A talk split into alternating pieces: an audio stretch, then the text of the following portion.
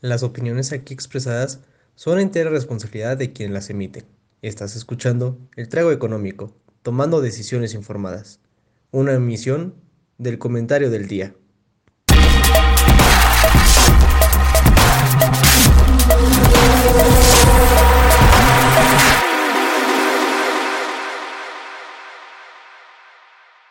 Damas y caballeros, niños y niñas, muchachada que nos escucha. Sean ustedes bienvenidos a esta emisión número 12 del Trago Económico, en el que están viendo, ya no somos dos, somos tres. Somos tres. Permítanme introducir a cada uno de ustedes. Aquí a mi lado, yo creo que va a ser acá porque siempre apunto al lugar equivocado con esta transmisión. Está, está Jaime, ya, ya lo conocemos. Y acá tenemos a nuestro invitado especial, que no nos invita a sus fiestas, ni a sus compromisos, ¿verdad? Pero es invitado especial, a ver si le quiere. Axel. A veces. Bastante tiempo de no verte desde que pues, nos graduamos básicamente. Entonces, no sé si así como lo ven, así como lo ven. Sí, eh, así como lo ven, de gobierno y de licenciaturas. No lo creo porque me puse una playera medio rara, ¿no? Te hubiera puesto algo más bonito y ya dije, no, no solo dos licenciaturas, tres licenciaturas. Era una de esas, quién sabe. Pues sí, mucho gracias por invitarme y pues qué gusto verlos a los dos, que tenía, yo creo que pues va para mm, casi un año, que, no, que no platicaba con ustedes así. No, hombre, bienvenido. Gracias. Pero bueno, como esto es una hermosa tradición en este programa, Jaime, ¿qué estás tomando? Damas y caballeros, hoy estoy tomando una cerveza oscura. No puedo decir el nombre de la cerveza porque desafortunadamente no nos está patrocinando la marca, pero déjenme les platico que es una cerveza alemana. Es una cerveza alemana de la zona de Bavaria y y, nada, como dato cultural, la zona de Bavaria es la misma donde nació, nació la organización de los Illuminati, porque antes de ser una, un mito conspirativo, era una organización real, era una organización de la ilustración que justo tenían teorías de que iban a acabar dominando el mundo y así, de ahí nació el mito. Pero de la misma zona donde nacieron los Illuminati, nació esta deliciosa, porque es una de mis favoritas, cerveza oscura alemana. Ah, por cierto, el, vaso, el vaso no es de la misma marca, por si de repente me ven que giro el vaso y sale, no es la misma marca. Una es Paulander y la otra es, no me acuerdo. Es otra. que Paulander tampoco nos representa, pero también es muy buena, digo, no nos patrocina, pero también es muy buena chela. Recuerdo, recuerdo. Ahora, ahora, ahora, ahora vamos a desmentir que es cerveza oscura porque, damas y caballeros, aunque ustedes no lo crean, la cerveza no se divide en clara y oscura. Se divide por los tipos de fermentación y los tipos de estilo. Ah, ya, Joaquín. Ya, nos has, una de ya nos has explicado mil veces, mil veces esa explicación. Y siguen diciendo clara y oscura. perdóname, perdóname. Es una cerveza con notas amargas y ya vamos a... Es una, es una cerveza, es una cerveza, es una cerveza. Bueno, yo voy a proseguir con mi bebida. La mía hoy sí está muy fancy, porque tenemos termito de la poderosísima Universidad UP. Yo estoy tomando un poco de destilado de uva, llámese brandy, con coquita.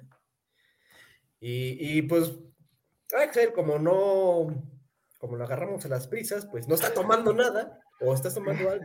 Está tomando consejos. Estaba tomándome mi cereal, pero ahorita que dijeron de las, de la cerveza, ahorita que dijeron de las cervezas, eh, yo diario de camino al trabajo paso por Río San Joaquín y está modelo, creo. Y pasas y huele la malta.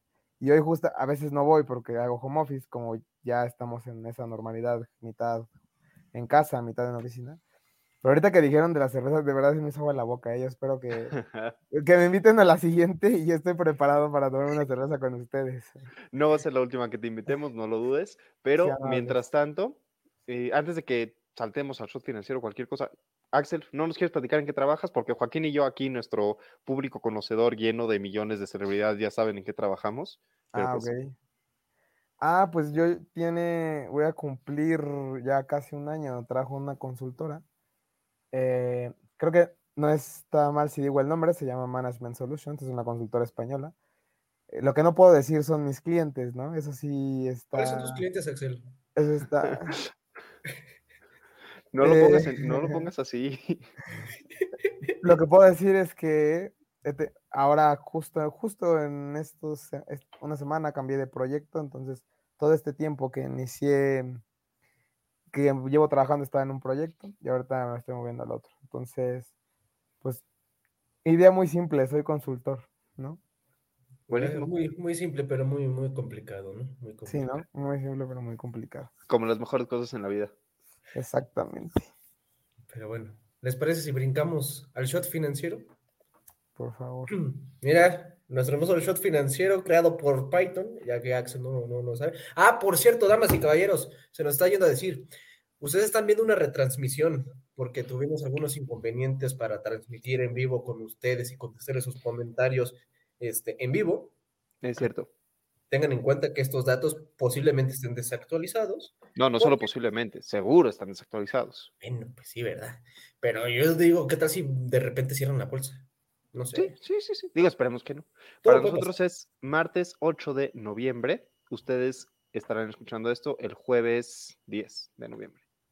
Jueves 10 de noviembre, correcto, correcto. Pero bueno, aquí tenemos nuestro hermoso shot financiero de la Bolsa Mexicana de Valores, en la que una vez más, digo, pues en la Bolsa Mexicana no se mueven mucho las cosas, pero tenemos una vez más a Peñoles arriba, que sigue manteniendo su, su margen. Yo creo que más bien fue como que se quedó estancado, digo, por el desfase de días. Uno fue, lo transmitimos el, el jueves, pasó el viernes y el lunes y hoy martes, o sea, tres días, no hubo cambios tan abruptos de los precios. Entonces, eh, pues Peñoles sigue ahí, ¿eh? O sea, Sí, este, este shot financiero probablemente no les va a dar tanta información como tal es el de Estados Unidos, sí, porque la bolsa de Estados Unidos es mucho más volátil, pero digo, no deja de ser interesante que Peñoles se mantiene, ¿no? Yo, yo justo el jueves pasado decía que seguramente Peñoles va a recibir un ajuste a la baja cuando, cuando se termine de compensar este subidón que está teniendo después de tantas semanas seguidas que cayó.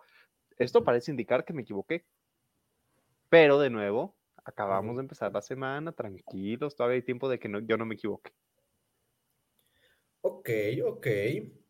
Eh, uno interesante del top 3 que salió fue Megacable. Mega CPO, o sea, Megacable, sí, con el que te- todos tenemos problemas de internet, o la mayoría de los mexicanos sufren, además de Telmex. Está ahí en el top 3, ¿no? Con un 8.83%. Muy buen rendimiento de una semana, de Muy del buen martes pasado a este martes, la verdad. Pero pues lo- los, los de abajo están ahora sí medio barajeados, ¿no? Tienes a Banorte, tienes a Grupo Aeroportuario del Sur y tienes a Genómala. que Perdón, también, también es importante mencionar la forma.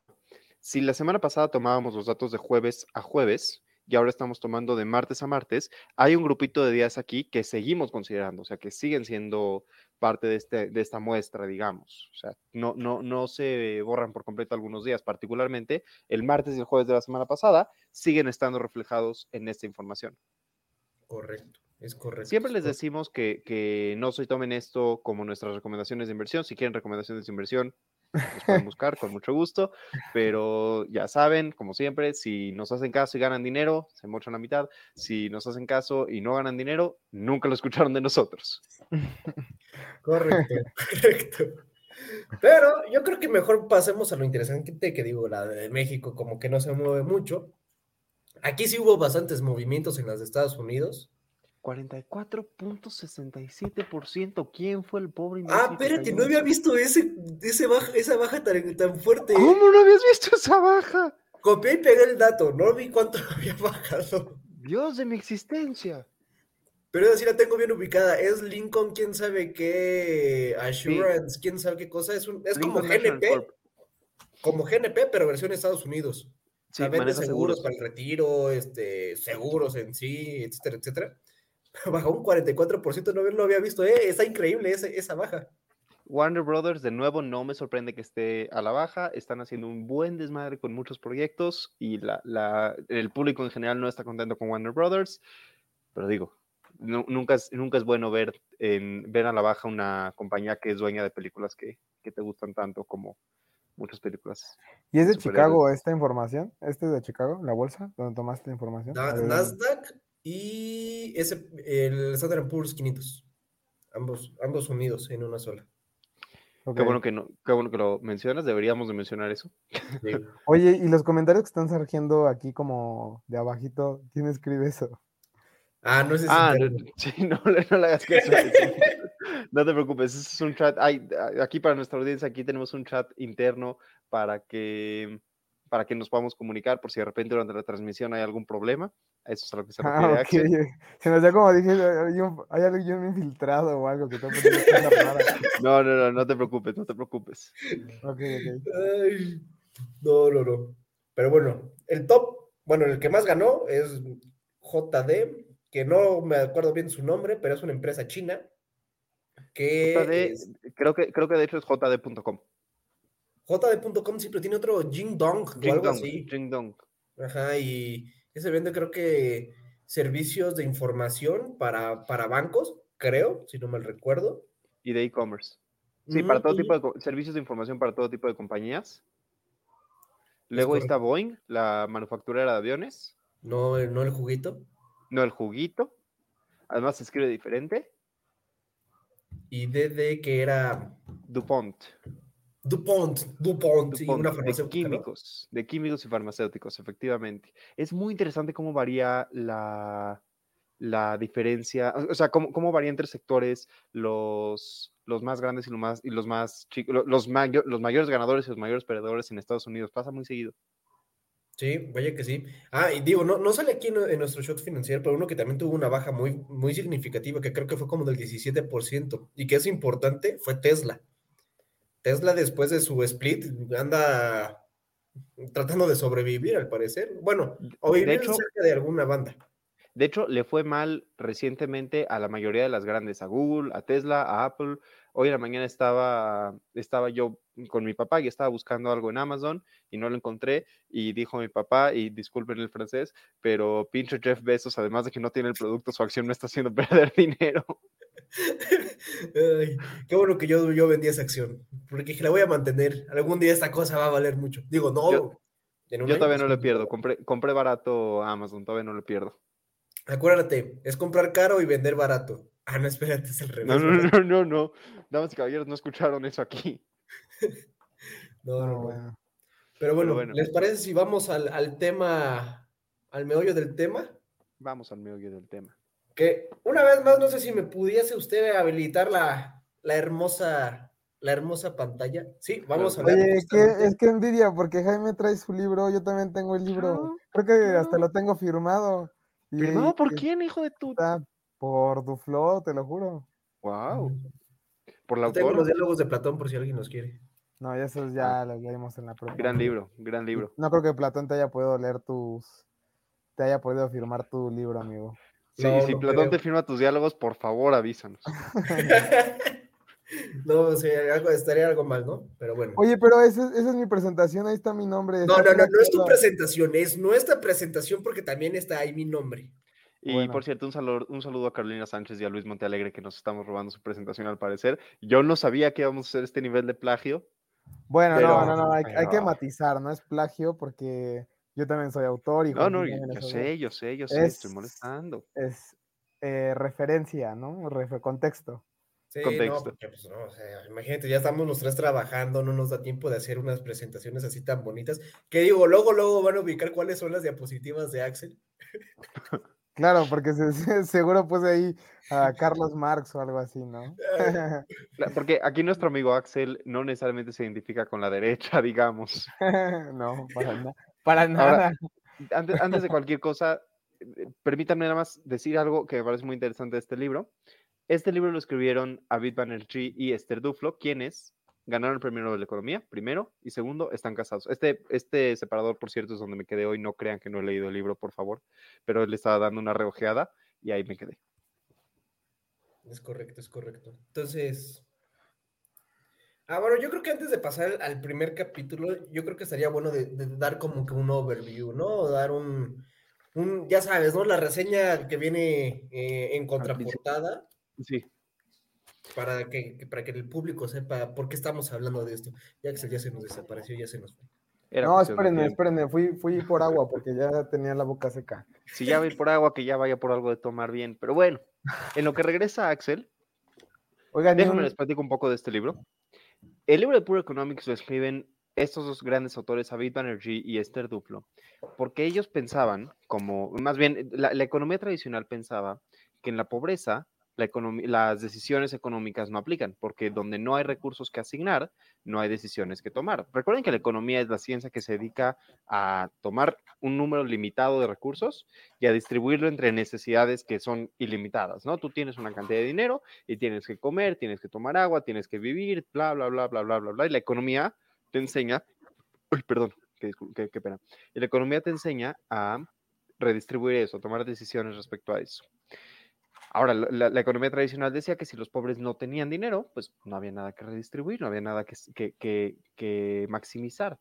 Entonces, no había economía de los pobres.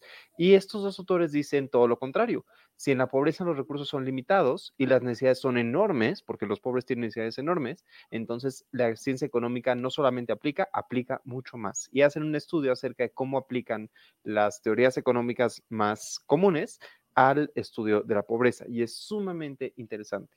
¿Quieres hablar de trampas de pobreza? Claro, que mm. es, de hecho es el primer capítulo, ¿no? Eh, Pero antes de, también un poco, o sea, tiene Jaime completamente también un poco de contexto. El libro surge en un debate, creo que famoso, de mm, cómo solucionar.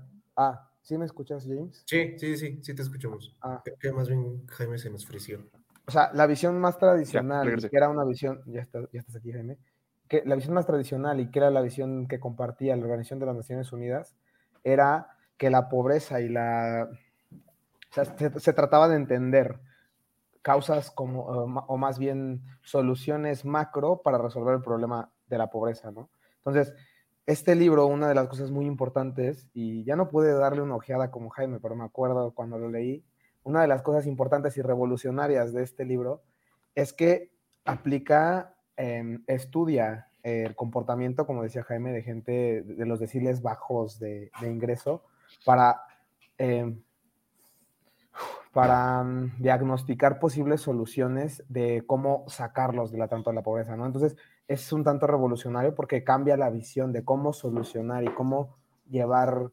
mm, respuestas científicas al problema de la pobreza, ¿no? Y que es algo bien importante del libro también. Correcto, correcto. Totalmente. Sí, sí, sí, sí, sabe, sí sabe Axel. No, y de hecho, otro, otro, otro dato curioso y un fun fact, Jeffrey Sachs fue a África con Angelina Jolie y estuvo, este, hay un video muy famoso con, de Angelina y Jeffrey Sachs dando, este, como en programas de África y también estuvo metido Leo DiCaprio con las vaquitas marinas. Todo hubo todo, ¿no? Cuando fueron los, los objetivos del milenio. Correcto, correcto. Y, en, este contexto, y en este contexto el libro ya... vamos allá, ¿no?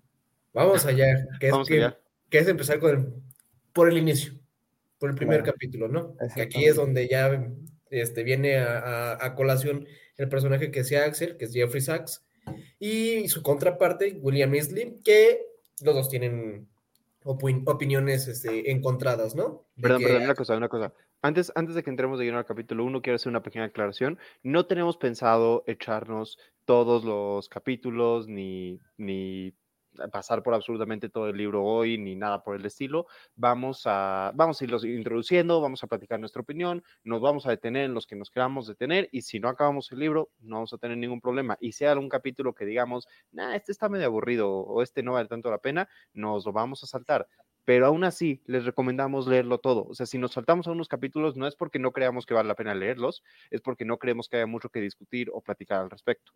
Oigan, y ya no, ya no pregunté, y disculpen, ¿eh? como estaban tomando, dije, pues se pueden los. Agarré un cigarrito, pero no sé si había problema, si no lo apago, ¿eh? Digamos que el comentario del día nos, nos, lo harás, la producción del comentario del día nos lo hará saber a través de, del chat de este lado, pero por lo pronto. Ok sigamos con el tema. De acuerdo. Continuemos entonces. Entonces. Decía don Joaquín. Empezamos pues por el capítulo 1, ¿no? Pensar otra vez, otra vez, otra vez, otra vez, ¿por qué no?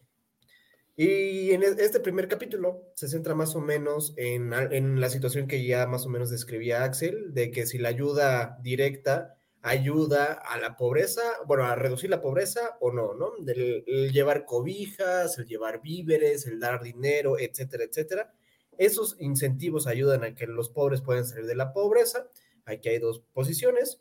Y, eh, como les decía, Jeffrey Sachs y Wesley, eh, William Isley Jeffrey Sachs que dice sí, que hasta se va con Angelina Jolie a África a dar comida.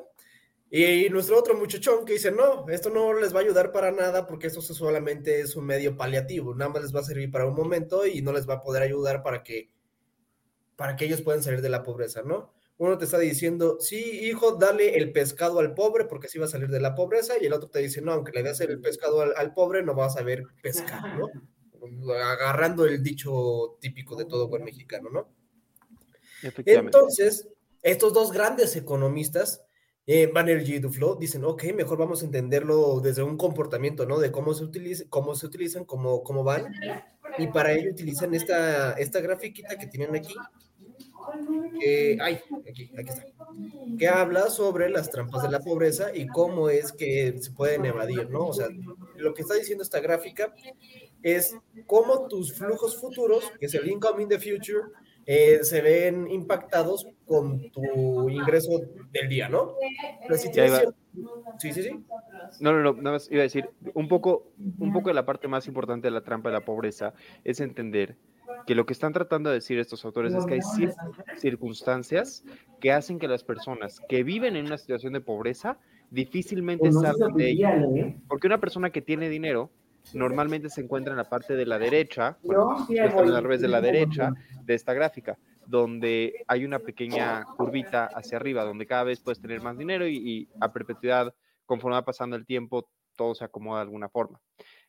Por otro lado, las personas que viven en pobreza necesitan cierto empujoncito para salir de esa zona, de esa, de esa, zona de la trampa de la pobreza. Y ahorita vamos a ver algunos ejemplos y algunos detalles sobre, sobre algunos, sí, sobre todo algunos ejemplos. Correcto, correcto, correcto. Y digo, esto, este estudio sí, sí, sí es sólido, si son de los buenos, de los pipiris nice que dices tú, yo quiero ser como esos economistas. ¿Por qué? Porque utilizan Randall Control Trials. ¿Qué, ¿Qué quiere decir? No recuerdo bien cómo iba el nombre en el español, que eran los... Experimentos eh, controlados. Exacto, experimentos controlados. ¿Qué, ¿Qué quiere decir esto? Econometría. Econometría que ya se los explicamos, creo que como el segundo o tercer episodio por ahí, en el cual aquí lo que hacen básicamente, vamos a suponerlo, agarran, tienen una población, la segmentan en dos, grupo A, grupo B, a uno le dan la ayuda, al otro no le dan la ayuda, y ven cómo los dos evolucionan, ¿no? Y ven si hay diferencias eh, significativas entre ambos grupos para saber si el efecto o el incentivo que le dieron a un grupo funcionó o no funcionó. Y aquí estos son más o menos para ponerlo en contexto del libro, es darle las ayudas, ¿les ayudó o no les ayudó a salir de esta trampa de la pobreza, que es de que tu salario diario no te alcanza para sobrevivir y cada vez te vas haciendo más pobre, ¿no? Ahí como ustedes pudiesen llegar a interpretar esta hermosa gráfica que viene aquí. No sé si quieren agregar algo más de este capítulo o nos vamos al siguiente. Yo solamente quiero poner un ejemplo que me parece el mejor ejemplo y nada más, porque sé que, sé que vamos a hablar de este tema más adelante, pero nada más quiero que lo tengan como muy presente, piensen en la educación, ¿no? Una persona, siempre es, es, es, muy fácil decir los pobres tienen culpa de la pobreza o el pobre es pobre porque quiere, esta, esta frase estúpida que se ha vuelto muy famosa del pobre es pobre porque quiere. ¿Cómo, cómo podemos decir, o sea, cómo podemos demostrar que el pobre no es pobre porque quiere? Justamente pensando en el tema de la educación. Cuando uno dice, sí, una persona pobre podría poner un negocio y un pequeño negocio, empezar con cualquier cosa que tenga y empezarlo a vender y de ahí ir creciendo, eso en sí mismo ya requiere de ciertas habilidades, por lo menos la habilidad de contar el dinero que vas recibiendo, de saque, por, por no decir muchísimas más, de administrarse, de, de conseguir producto, etcétera, etcétera, etcétera. Si no puedes pagar la educación, tampoco puedes pagar para comprar el producto y si no puedes pagar para comprar el producto, difícilmente puedes salir adelante. Vaya, lo importante de todo esto es decir que hay un punto en el cual la pobreza no solamente no es culpa de la, de la persona que, del pobre, o sea, el pobre no es pobre porque quiere, sino que limita las posibilidades de crecimiento de los que están en ella. Y justamente es una de las cosas más importantes de entender de las trampas de la pobreza. Y también un poco que creo que viene, no sé si en el capítulo 1 o en la introducción, que Banerjee y Duflo se van, me parece que una comunidad en India, ¿no? Y, entrevistan a este famoso personaje del libro que es Pax Sudermos, ¿no? O algo así. Que, y justamente entrevistándolo, le, les, les, dice a Banerjee Duflo en una de las entrevistas que pues, cae enfermo y ya no puede ir a trabajar, y entonces entra en una trampa de pobreza porque el income que va a recibir eh, el día de, de, mañana pues se ve mermado, ya no va a existir y pues entra en un ciclo vicioso, en un círculo vicioso del cual eh, pues como ya dijeron ustedes dos, es muy difícil salir o si no es que imposible salir sin una ayuda, ayuda externa o algún tipo de, de, acción, ¿no? Que es ahí el, el debate del eh, que si el aid o la ayuda puede ayudar realmente a, a, la gente pues, en situaciones desfavorables, ¿no? Correcto, correcto. capítulo 2. Este, este, es muy, muy buen capítulo. Claro, me acuerdo de este capítulo yo. A ver, la pregunta en este capítulo es si realmente la falta de alimentos puede generar una trampa de pobreza. De justo eh, ahí entra la, la, historia que decía Axel, Axel de este personaje, Pac Solin, que se encuentra en una situación muy difícil. La cosa es la siguiente. Si una persona no tiene que comer, literalmente no tiene que comer, no es pobre, se muere. O sea, no sé si se habían dado cuenta, pero necesitan comer para sobrevivir. Damas y caballeros, si no han comido hoy, pónganle pausa a este programa, váyanse a comer unos taquitos y por favor regresen, porque necesitan comer para sobrevivir. El tema acerca, porque hace, hace unos años existía esta idea de que en el mundo había un billón, o sea, mil millones, porque billón en Estados Unidos significa mil millones, un, mil millones de personas que todavía vivían con hambre. ¿Qué significa vivir con hambre? Vivir con hambre realmente significa vivir con desnutrición.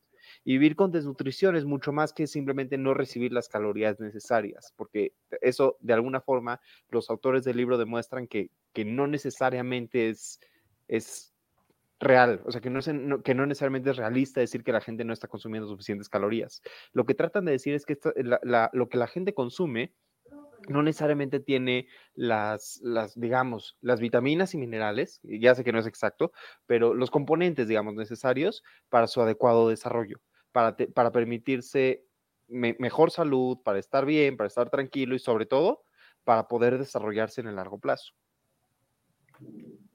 Sí, sí, sí, correcto. Y digo, aterrizando un poquito más este, este tema, digo, para que no también se queden solamente en el libro, aterrizando también un poco más bien a la situación en la que vive México, pues muchos también se encuentran dentro de esta situación en la cual también, como decía Axel, de que si alguien de la familia se enferma o hay otras necesidades más allá también de comer, porque no solamente el humano come, o sea, necesita satisfacer también otras necesidades, por decir algunas, eh, la renta, ropa, etcétera, calzado, o sea, lo básico, lo básico, básico, básico. Entonces, pues no todo el, el income, no todo el salario se va justamente a esta parte de, de, yo, gano más, eh, se va todo a comer, ¿ok? O bueno, se va a, alimentación, ¿no? ¿A qué punto voy en esto? En México no siempre se va, bueno, no siempre pasa esto. Y como fun fact, que también lo vimos en una clase, eh, la forma en la que el mexicano promedio atrae o consume, más bien consume más calorías y nutrientes buenos son a través de las salsas. O sea, imagínate qué tan mal debe estar el país que a través de las salsas es donde tú obtienes los mayores nutrientes que, eh, que son para el día, ¿no? De las salsas, porque recordemos que tiene la, salsa, ¿no? Por así decirlo. Tomate, este, chile, sal, aceites, etcétera, y de ahí es de donde se creatividad, tomate, chile, aguacate, cebolla, o sea, Jaime, hazte una buena salsita. No creo que ante la necesidad le vayas a poner aguacate a, un, tu salsa. entiendo que no, pero si ya, estás, si estás creando una salsa, por lo menos pone un poquito de creatividad, Joaquín. Yo estaba diciendo la, básica, la básica que todos nos sabemos. Ah, bueno, también le pones ajo. Yo, yo creo que si, por el ajo sí me pasé. Si me lo permiten, este capítulo es muy triste y es como un, como una crónica de una, de cómo acaba de salir, una crónica de una muerte anunciada, pero ese es el libro, ¿no? Estaba pensando en la de Bardo, ¿no? Que es falsas crónicas de, una, de unas cuantas verdades. Bueno, no sé si ya vieron Bardo, pero si es Bardo, falsas crónicas, crónica falsa de unas cuantas verdades.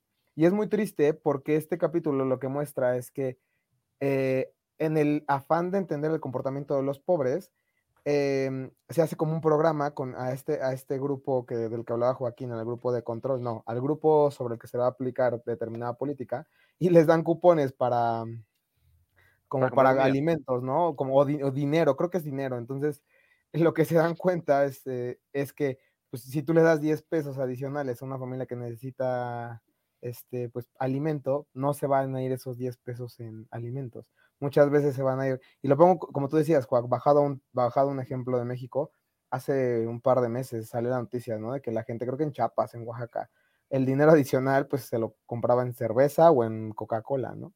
Entonces, ahí una de las bullets importantes que está en la lámina es que un aumento del 1% en el ingreso no se traduce en un aumento del gasto en alimentos. ¿Cuál es triste? Y, es, y, y, ahí es como que abren el debate, ¿no? Porque dicen, esto eh, apoya a lo que dice Esterly, ¿no? De, pues no, la ayuda no, la ayuda o el aid, así como tal como transferencias, no ayuda. Pero ya luego en otro capítulo ya como que ponen que sí ayuda. Entonces como que ahí va el debate y van el, debatiendo a, a, través de los capítulos. No sé, Jaime, si quieres tú. No, no, no, o sea, justo iba a decir que eso va justo de la mano con lo que decía al principio. La gente que tiene hambre no se está muriendo de hambre, porque si se estuviera muriendo de hambre, claro que destinarían ese dinero a comida, porque, lo porque si no, no sobreviven, literalmente. Pero la realidad es que la gente de una forma u otra está consiguiendo comida. Y justo ahí está el segundo bullet, que, lo, que, que también se relaciona mucho con lo que decía Axel. Si yo le doy un, ingreso extra a una familia, posiblemente esa familia no, no, más bien, no necesariamente significa que esa familia va a consumir comidas más sanas. Probablemente lo va a utilizar para comprar comidas más ricas. ¿Qué tal que esa familia se le O sea, vamos a decir que, como dice Axel, que en lugar de darle dinero, dinero, le damos cupones. Cupones que solamente se pueden gastar en, en comida, que es algo que de hecho hacen muchas empresas, que te dan una serie de, de vales de despensa para que solamente los, los, utilices en comida. Bueno, pues capaz que te ibas a comprar una, un, un bowl de arroz, y eh, o sea, una, porción de arroz, y en lugar de comprarte una porción de arroz, te compras una porción de arroz y de una porción más chiquita de arroz, y en lugar de eso unas papitas, ¿no? O algo así, digo, fue pésimo mi ejemplo, pero no significa que realmente se cumpla con el requisito de más calorías, que es lo que se busca. Sí, justo aquí también aplica lo que llegábamos a ver, ¿no? En microeconomía 1 o 2, no recuerdo cuál era la de los tipos de bienes, los bienes superiores, que aquí, o sea, digamos que tienes 10 pesos y esos 10 pesos son meramente para comer, esos 10 pesos digamos que se van al arroz, ¿no? ¿Por qué? Porque es barato y te, te satisfacen los requerimientos nutricionales o calóricos que necesitas. Ahora, ante un aumento de ese ingreso, digamos de 10 a 20 pesos, no vas a seguir, no vas a comprar la doble porción de arroz lo que vas a hacer es cambiarte de un bien, que es el arroz, te vas a cambiar a otro que es, por así decirlo, superior, digamos, un pollo rostizado, ¿no? Que ya es carne, pero que no te va a aportar las mismas calorías y no va a ser tan eh, nutritivo, por así decirlo, que es solamente el arroz. Y, pero, pero, es más rico, ¿no? Entonces vas a gastarlo en eso, pero posiblemente vas a consumir menos. Entonces aquí ya eh, entra también este otro problema que es el de los bienes, este, bienes no, no, bienes mayores, no me acuerdo, superiores o algo así. Giffen. Ajá, eh, exacto. Eh, perdónenme, ustedes se me fue el, nombre, ya bien Pero tú eres el economista, ¿no? Pero tú eres el economista. Pero yo creo que la gran interrogante aquí es qué hacer. O sea, se queda como el interrogante de qué hacemos. ¿Le damos eh, dinero a la gente para que gaste en alimentos bajo el riesgo de que van a ir a gastárselo en Coca-Cola? Y eso es lo que, el, como lo que te queda del capítulo, sí, es, ¿no? es lo que yo pero no, tenemos, no tenemos por qué irnos sin proponer cada quien su idea. Mira, a, mí me parece que, la mejor forma, digamos, no de solucionar esto, porque no creo que tenga una solución directa, pero para atender el problema de, la falta del consumo de calorías o, del consumo adecuado de calorías, yo lo haría a través de programas secundarios. Por ejemplo, uno de los programas que más ha ayudado en general a combatir la pobreza ha sido el programa de dar desayunos en las escuelas a, niños que lo necesitan. Cuando das desayunos en las escuelas, pues aprovecha y da desayunos nutritivos, desayunos que acostumbran a los niños a comer bien. No, perdón, no, no sirve de nada que el gobierno le ponga a las papas abritas un letrero negro que diga contiene mucho sodio, o que quiten de los chetos al personaje este, el tigre o el leopardo, quién sabe qué era, Chester Chetos, para que ya los, los niños dejen de comer. Eh, me, me, acuerdo perfecto que cuando salió esta política estaba este meme de que llegaba un niño a la tiendita y decía, hola don Joaquín, ¿me regalan unos chetos? Y enseñaba los chetos que ya no estaban el Chester, decía, ah, no, si ya no está Chester Chetos, mejor deme una pera, muchas gracias. ¿Sabes qué? Yo, creo que ahí es algo, un punto bien interesante y que es, yo creo que abriría a otro debate y ahí voy a entrarme un poco a mi lado izquierdoso. Eh, ¿Por qué? Porque muchas veces entendemos y lo que te dice el canon es como que la ayuda social o las subvenciones, pues no son lo mejor porque hay que enseñarle a la gente a pescar y no a darles el pescado. Pero la ayuda social se puede entender como unos, como lo que tú dices, Jaime, como el programa de desayuno, como cupones, como inclusive con un transporte público eficiente, con servicios de salud públicos. Esa es la ayuda social, ¿no? No, y creo que existe, o sea, aventurarnos a decir como eh, no a la ayuda, no a la ayuda social, no a las subvenciones, no a las transferencias, pues es un tanto eh, sesgado, hay que ver como la realidad completa, ¿no? O sea, qué es la ayuda social y cómo dar la ayuda social. Exacto. Pero, bueno, hasta ahí mi, mi, reporte. hasta aquí mi reporte, Joaquín. Hasta ahí mi reporte, Joaquín. Volvemos al estudio. este, pero no, sí, justamente en eso de si dar ayuda o no dar ayuda, como decía Axel, yo creo que más bien debe ser un híbrido entre las dos partes, ¿no? Entre sí dar la ayuda, pero también ayudar a que entiendan las personas a cómo pescar, ¿no? Y un, un ejemplo muy bueno es el que apuntaba Jaime, ¿no? El de dar los desayunos en las, en las escuelas ¿Por qué? Porque hay muchos ejemplos, por ejemplo, de las escuelas rurales en las cuales las familias mandaban a los hijos sí o sí a las escuelas, en lugar de que les ayudaran en el campo, los mandaban a las escuelas porque ahí iban a tener asegurados un desayuno, iban a tener asegurada una de las tres comidas o dos, dependiendo también muchísimo del, del contexto, desgraciadamente. Eh, ahí iban a tener una de las, de las comidas aseguradas. Y daño a eso iban a recibir educación. Si nada más le dejabas ahí la educación por sí sola, pues como que no iban a ir. Pero con este factor del, desayuno hizo un, gran boom, ¿no? Es, esa es una forma en la que se puede evidenciar que dando la ayuda y haciéndola integral, no solamente quedándote en esa ayuda, puedes ayudar de una muchísimo mejor manera, ¿no? Por ejemplo, otro programa que recuerdo que también ayudaba muchísimo a esto, que creo que ya no está, es la de Cruzadas contra el Hambre, ¿no? En la que tenía el, el tenedorcito y el, y el cuchillo, creo que lo sacó Peña Nieto, no me acuerdo cómo era, este, que pues ayudaba a tener comidas, o bueno, costos de, comidas asequibles, ¿no? Para personas de bajos recursos y que se ayudaba en cierto grado para poder, pues, mínimo llegar a las calorías que necesitas, como decía Jaime, para, para sobrevivir. Entonces, conclusión de este capítulo, Sí. Damas y caballeros, acabo de buscar el logo de, de, la Cruzada contra el Hambre. Está bien bonito. No lo conocía. Les recomiendo mucho verlo. Está bien lindo. Pero conclusión, debe ser un híbrido la ayuda. En, mi opinión, siempre debe ser un híbrido la ayuda y si es integral, muchísimo mejor. Y también en todos los aspectos que también señalaba Axel, de salud, de transporte, sobre todo el transporte ahorita. O sea, transporte, si se salen de la Ciudad de México está de paupérrimo, pero bueno. Yo creo que es tiempo de pasar. Ay, aquí venía más cosas. Ay. Vámonos al capítulo 3, ¿no? y justamente esto tiene que ver con la salud, lo que, lo que este, apuntaba este Axel, ¿no? También con el, este, el ejemplo del, ¿cómo se llamaba el tipín? Eh, Pac. Pac. de, ese buen hombre.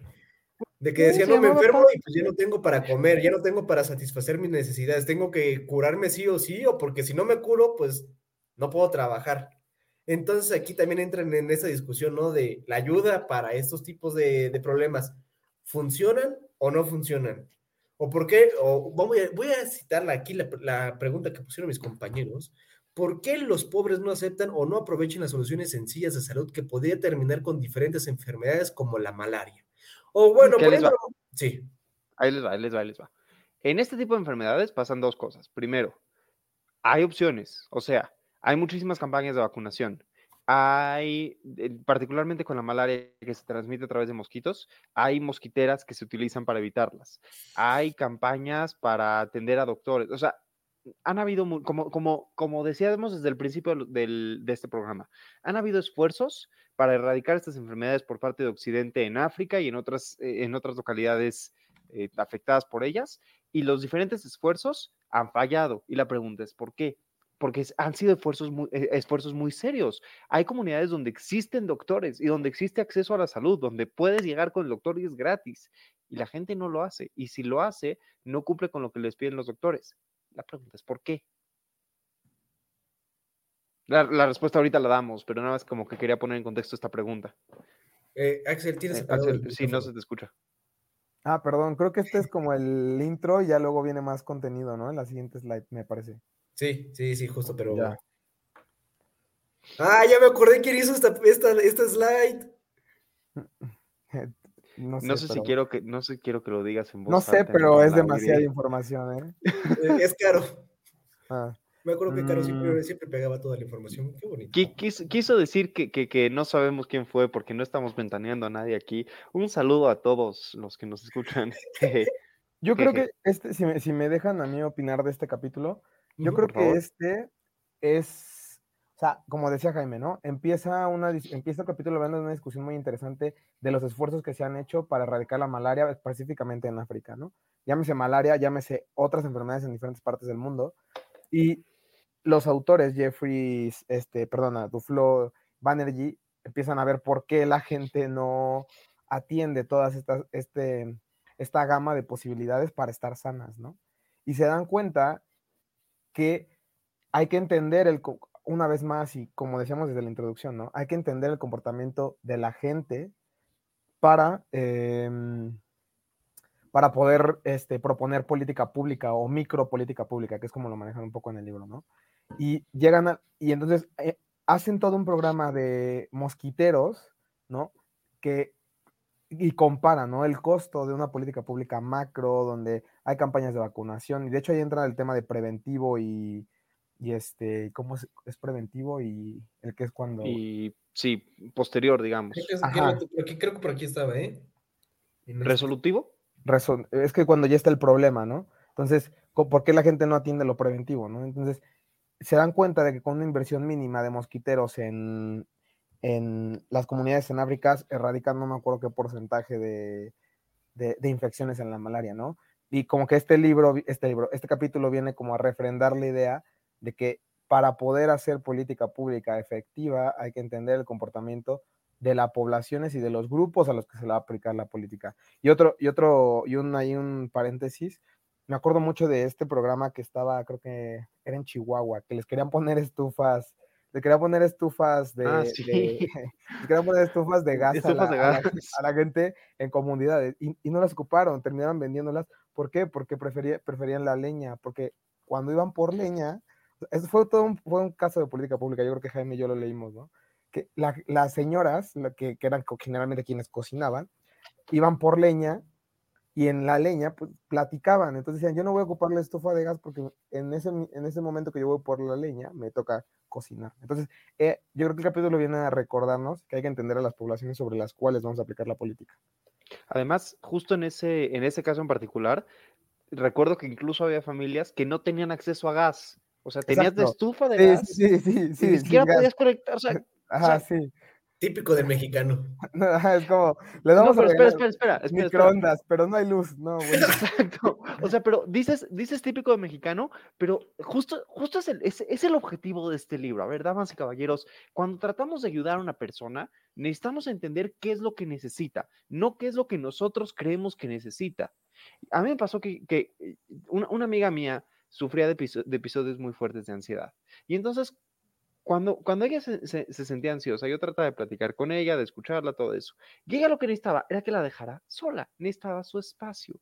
Y me costó mucho trabajo entender eso, porque cuando yo estoy nervioso, yo a mí me gusta que la gente me diga todo, todo va a estar bien, escuchar buenas ideas, buenas cosas, resolver. A ella no, a ella le gusta sentarse sola y, pensar y estar ella sola un rato. Tenemos que entender dónde están las personas y en qué situación están para ayudarlas de verdad. No podemos aventarnos y decir, no, a mí me late que Joaquín necesita una nueva bufanda. Ahorita que volteé a ver la bufanda de Joaquín, a mí me late que Joaquín lo que necesita es una bufanda. No tiene nada de malo preguntar, la tienes de cabeza, pero no pasa nada. Ay, No tiene nada de malo preguntarle a la gente, oye, ¿qué necesitas? ¿Cómo te puedo ayudar? Solemos creer que las personas por estar en, una situación de pobreza no pueden responder la pregunta de qué necesitan verdaderamente, pero sí pueden. O sea, está esta idea de que si le preguntas al pobre, oye, ¿qué necesitas? Te va a decir cosas como, necesito echar una fiesta o necesito tomar más Sí, alcohol, claro, lo que sea. claro. O sea, y es totalmente falsa. Correcto, correcto. Y luego llegamos a tener las decisiones de ¿qué le dijiste al pueblo? Un concierto en el Zócalo de Grupo Firme. ¿Cómo que no? ¿Cómo Bueno, que no? Eso, eso- eso no es político, ¿no? Es para ganar votos. No, pero, Ah, oye, eso sí va pero- a ayudar. pero también un tema importante, es que a mí me da, ahorita que dijeron de, de que estaba diciendo este Jaime de su amiga, se dan cuenta que la gente prefería consultar chamanes. O sea, en el libro dice, la gente Sí. no quería ir al hospital, la gente quería ir a ver al chamán. Entonces, ¿para qué tú inviertes 20 millones? Perdón que no ocupo las palabras completas. ¿Para qué tú inviertes 20 millones de, dólares, pesos, soles en un hospital si la gente va a ir con el curandero? Y es ahí donde Además- tienes que entender. Además pasaba algo bien curioso. Iban con el curandero y e- es que me, me recordaste ahorita el caso. La gente iba con el curandero y se curaban. O sea, les funcionaba. Pero Sí, les sí, funcionaba claro, claro. porque iban con el curandero para enfermedades simples. Por ejemplo, cuando tenías una gripita. Entonces iban con el curandero, se curaban de la gripita después de unos días y decían, funcionó el chamán, ¿no? Pero cuando la gripita no se curaba, como que en segunda instancia, como su segunda decisión, iban con el doctor. Entonces, si una persona tenía cáncer y llevaba semanas vomitando sangre, iba con el chamán, no le funcionaba, iba con el doctor, tampoco le funcionaba porque era un cáncer súper agresivo. Y lo que decían era, pues mire, el doctor no sirve de nada, porque no iban con el doctor para enfermedades que sí se pueden curar. Iban con el doctor ya cuando el caso era extremo y ya no tenían posibilidades de sobrevivir, casi, casi. Justo, ¿y, sabe- y sabes qué? Yo, eh, yo eso sí lo veo muchísimo. Digo, no tan drástico, obviamente, pero lo veo con mi papá. De que luego le llegan pacientes de que pasaron como por seis doctores y de repente llegan con mi papá y dicen, ay, doctor, usted sí le atinó. Algo así, ¿no? Pero, o sea, no es por desmeritar el trabajo, pero también es diciendo de que mi papá es un chingón. Este, pasaron por varios, por varios doctores, ¿no? Pero también es, es- creo que es un tema que también venía en este, en este capítulo que tenía que ver con el costo económico de atenderse.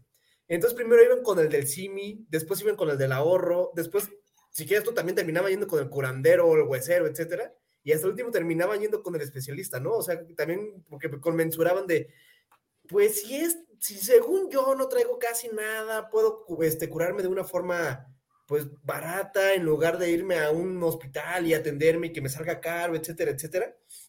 Entonces, ahí también viene como que ese peso de cómo se comporta la sociedad ante sus problemas de salud y también cómo se ven ajustados ante su línea presupuestal, ¿no? De pues, yo quiero nada más invertir tanto en, en salud y no pretendo hacer más.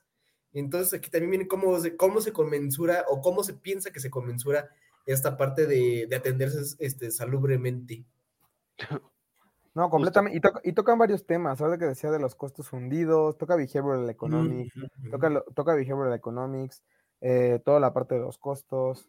Pero bueno, yo Por creo ahí, que por ahí creo que, no me acuerdo si ya lo tuvimos o todavía no, pero por ahí les tenemos, si no lo tenemos pendiente un programa para platicarles bien, bien, bien qué es Behavioral Economics, economía conductual, y a mí me encanta el tema de costos hundidos, es uno de mis temas favoritos, así que seguramente nos meteremos a eso pronto, en algún momento. Correcto, correcto. Este, miren, esa es una presentación, esta es una slide que sí creo que yo hizo, creo que, creo que hizo Excel. Sí, no, sí lo hiciste, ¿no? Pues no sé, pero dice top of the class y me considero top of the class. Entonces, si quieres, yo, Ah, si quieres, yo la expongo. Esperen, esperen, esperen. Tengo, tengo, tengo algo que decir antes de entrar a la slide. Llevamos ya casi 50 minutos de programa. Normalmente tratamos de cerrar antes de llegar a una hora para no hacerlo tan largo. Y si nos metemos, porque me parece, si mal no recuerdo, este, este capítulo Top of the Class es de educación. Y Y, está ahí buenísimo. sí, a ese, ese sí, e- ese fue Está mi capítulo muy favorito, bueno. de hecho. Está muy bueno. Yo la verdad lo dejaría para la siguiente porque está, hay mucho que decir de top of the class. No, y para creo que, que- para que vea la audiencia que nos falta bastante, eran 12 capítulos, ¿no? O sea, Creo que sí, si cuatro. mal no Mira, el recuerdo. 5, el 5 yo me acuerdo que yo lo expuse, el 6, el 6, sigue el bueno. 6, ah, no, espérate, es- sigue siendo el Diez. 6, Son 10 capítulos. el 8, este sí me acuerdo que lo hizo Axel, porque me acuerdo que Axel habló de las tandas. Ah, es que las tandas son las tandas, amigo. Las 9, ay, esa- yo también hablé de esta, mira, Policies and Oh, Politics, buenísimo, buenísimo este, 10 10 capítulos, correcto. Son 10 Pues capítulos. como ustedes digan, si quieren podemos dar un poco como de, o sea, aprovechar para dar un, como un over, un, un, o sea, con- eh, un Yo, resumen. yo digo. diría que podemos dejar ese capítulo para la próxima semana e incluso si la próxima semana ven- vemos que nos hace falta tiempo, no veo ninguna razón por la cual no podamos convertir esta serie de dos programas de Pure Economics en una serie de tres programas de Pure Economics, porque la verdad, de verdad, de verdad lo digo, es probablemente uno de los libros más influyentes en la historia moderna de la economía. Pocos Sí. libros se han enfocado tanto, el, el problema más importante de la economía es la pobreza y pocos libros han hecho un énfasis y un esfuerzo tan importante por combatirla. Entonces, dedicarle tres programas a esto llevarnos la leve hoy y pasar a la cruda política aquí, yo no veo ninguna razón para no hacerlo. No, y después muchas facultades de, muchas universidades de economía del mundo empezaron a meter laboratorios para hacer este, pruebas random, random control trials en comunidades. sea, están las charter school en Chicago, este, metieron también en Francia, tienen una, una, escuela muy importante de, de, pruebas, o sea, sí es, sí es muy relevante lo que, lo que hicieron estos autores. Pero yo no sé con qué, ustedes son los, los que llevan el programa, ustedes decían con qué se cierra. A ver, espera, espera. Es que eh, siempre nosotros cerramos con nuestra típica este, cruda política. Ah, ya sí estaba presentando. Perdónenme ustedes. Es que ya, ya, ya estamos a punto de sacar el, el, el, anuncio. sean ustedes bienvenidos a la cruda política, en donde nuestro hermoso presidente es protagonista. ay, se corta mucho la pantalla. Fíjate, el me está Problema, error mío. Pero ahí está. Curiosamente, en la cruda política de hoy no vamos a hablar tanto de nuestro preciso y la razón por la que no vamos a hablar tanto del presidente es porque el día de hoy en la cruda política hay un tema, digamos, interesante que comentar y es el tema de las elecciones en Estados Unidos. Para quien no lo sepa, quiero nada más dar como una idea general rápida. Hoy en Estados Unidos están pasando tres cosas. Primero, se va a elegir quiénes van a ser los representantes, los senadores de Estados Unidos, algunos senadores, no todos se eligen, solamente los que están en un color sólido, tipo estos y este, que todavía no anuncian quién lo ganó. Los que tienen rayitas no están en elección. Por otro lado, por cierto, esta página es la página de The Guardian, el periódico inglés. A mí me parece que da un muy buen resultado. Lo actualizan cada minuto, se les recomiendo mucho. Este, tampoco nos patrocina, pero también se escoge toda la Cámara de Diputados, o sea, de representantes de Estados Unidos. Estos son los que ya anunciaron el ganador, los que ya tienen color, los que no tienen color todavía están por anunciarlos, pero por ejemplo podemos ver aquí, este, bueno, no, justo no, no, no, ay, estoy tratando de buscar uno que ya esté casi decidido. Este, este, donde van, van, ganando los republicanos por 62%, probablemente va a ganar un republicano, es el distrito de Michigan, el primer distrito de Michigan, este, pero así va la cosa. Y finalmente se están escogiendo 36 gubernaturas. De las 36 gubernaturas, de nuevo, las que están en rayitas no están en elección, pero, pero, si pueden ver, y esto, o sea, si quieren empezamos por aquí, si no, me regreso a la que me digan. Este, los republicanos ya perdieron dos gubernaturas, la de Massachusetts, Massachusetts, ay, qué complicada palabra, esa mera, que tenían, la tenían hasta antes de ahora, que la gobernadora se va a llamar Maura Haley, y la gubernatura de Maryland la, tenía, la tenían los republicanos y ahora el gobernador se llama Wes Moore los demócratas ya ganaron dos gubernaturas. O sea, no, se dejen llevar por la idea de que los republicanos tienen 19 en total y los demócratas 11. Hasta ahorita, en las gubernaturas, los republicanos ganaron las que ya tenían y los demócratas las que ya tenían, pero los demócratas ganaron dos extra. Mientras tanto, en la Cámara de Diputados, los republicanos ya recuperaron dos y los demócratas ya, ya perdieron tres, en la Cámara de Representantes, perdón, y en el Senado, cada quien ganó lo que ya tenía. Hasta ahorita no ha habido ningún cambio con esta información, opiniones, primeras opiniones de, parte de ustedes. Esto es bueno, esto es malo, qué opinan, qué piensan, qué ven, qué, no ven, qué hacen, qué deshacen. ¿De qué colorcito era el presidente? El presidente dice ser eh, amarillo. Azul, ¿no? Este, azul, sí. El presidente es azul. Eh, Axel, tienes el micrófono apagado, ¿eh? por si quieres decir algo. Ah, perdón, que decía Jaime que primeras opiniones, le digo, pues depende a quién le vas, ¿no? Si a la América o al Cruz Azul. no, no, no, Axel, esto es Cruz Azul contra Toluca. Ah, no, no, bueno. Pachuca contra Toluca. Obviamente los demócratas van a ganar. Digo, si, el Pachuca le ganó el Toluca, saludo Mancilla. Este, saludo, regresando, bien al tema, yo desconozco muchísimo. Digo, veo muchos overflying states que están ahí como que no tienen elección los overflying states, para los que no sepan, son como los que nada más los estados que se utilizan como para sobrevolar. Miren, aquí está esta pequeña grafiquita adicional que me parece muy buena. mira. Interesante. ¿Nosotros qué queremos que ganen? ¿Los, rojitos o los azules? Digo, es que siempre está padre en Estados Unidos que nada más son dos dos lados, esos dos lados sí jalan parejo hacia donde dicen jalar, no como en México, que son como seis diferentes y como que cinco jalan siempre para el mismo lado y el otro jala al otro lado y el otro lado se llama Fuerza México. E, esas elecciones están más, más divertidas. bueno, no, no más divertidas, más decisivas. Mira, generalmente, generalmente, me caen bien los republicanos. Tradicionalmente, antes de Kennedy, o sea, hace varios, varios años, los republicanos eran los que defendían las causas de los derechos civiles, particularmente de los derechos de las personas de color, los derechos del voto de la mujer, todo ese tipo de cosas, eran los, los republicanos quienes los defendían y además los republicanos son pro libre mercado, que ya todo el mundo aquí sabe que yo soy bastante liberal en el tema del mercado, pero Trump no lo soporto. Odio a Donald Trump. Me cae muy mal Donald Trump. Yo no soy pro Donald Trump en ninguna de sus, de sus representaciones. Entonces, ahorita el Partido Republicano no me hace feliz y, no, no, sé, no sé cómo sentirme respecto a eso, porque por un lado sí hay, hay candidatos republicanos hoy en día muy buenos, pero por otro lado ya no quiero que se fortalezca Trump ninguna, de ninguna manera, entonces... Raro de ti, ¿no, James? Porque la comunidad es republicana, ¿verdad? Eh, algunos, sí, sí está dividido. Sí está, dividido. Pues, oye, ¿y a qué hora cierra esto? Este, depende la, la elección. En Estados Unidos el sistema electoral es muy local, entonces cada estado cierra cuando cada estado cierra. Ok, ok. De hecho, cada distrito cierra cuando cada distrito cierra. Pues en la siguiente emisión van a ya dar los resultados definitivos, ¿no? Yo creo que incluso los podríamos subir a la, a la plataforma de comentario del día cuando, cuando estén listos en los próximos dos o tres días. Buenísimo. Creo que ya de hecho, para cuando, para cuando ustedes estén escuchando esto, estos resultados ya van a estar totalmente presentados. No pues, más ponerlos en el siguiente, ¿eh? En, la siguiente cruda política hay como ponerlas como un spot, rapidísimo. Pero bueno, damas y caballeros. Yo no quería irme sin agradecerles la invitación. Está padre eh, platicar con caras familiares y con amigos. con cerebros desarrollados. Así nos escribimos.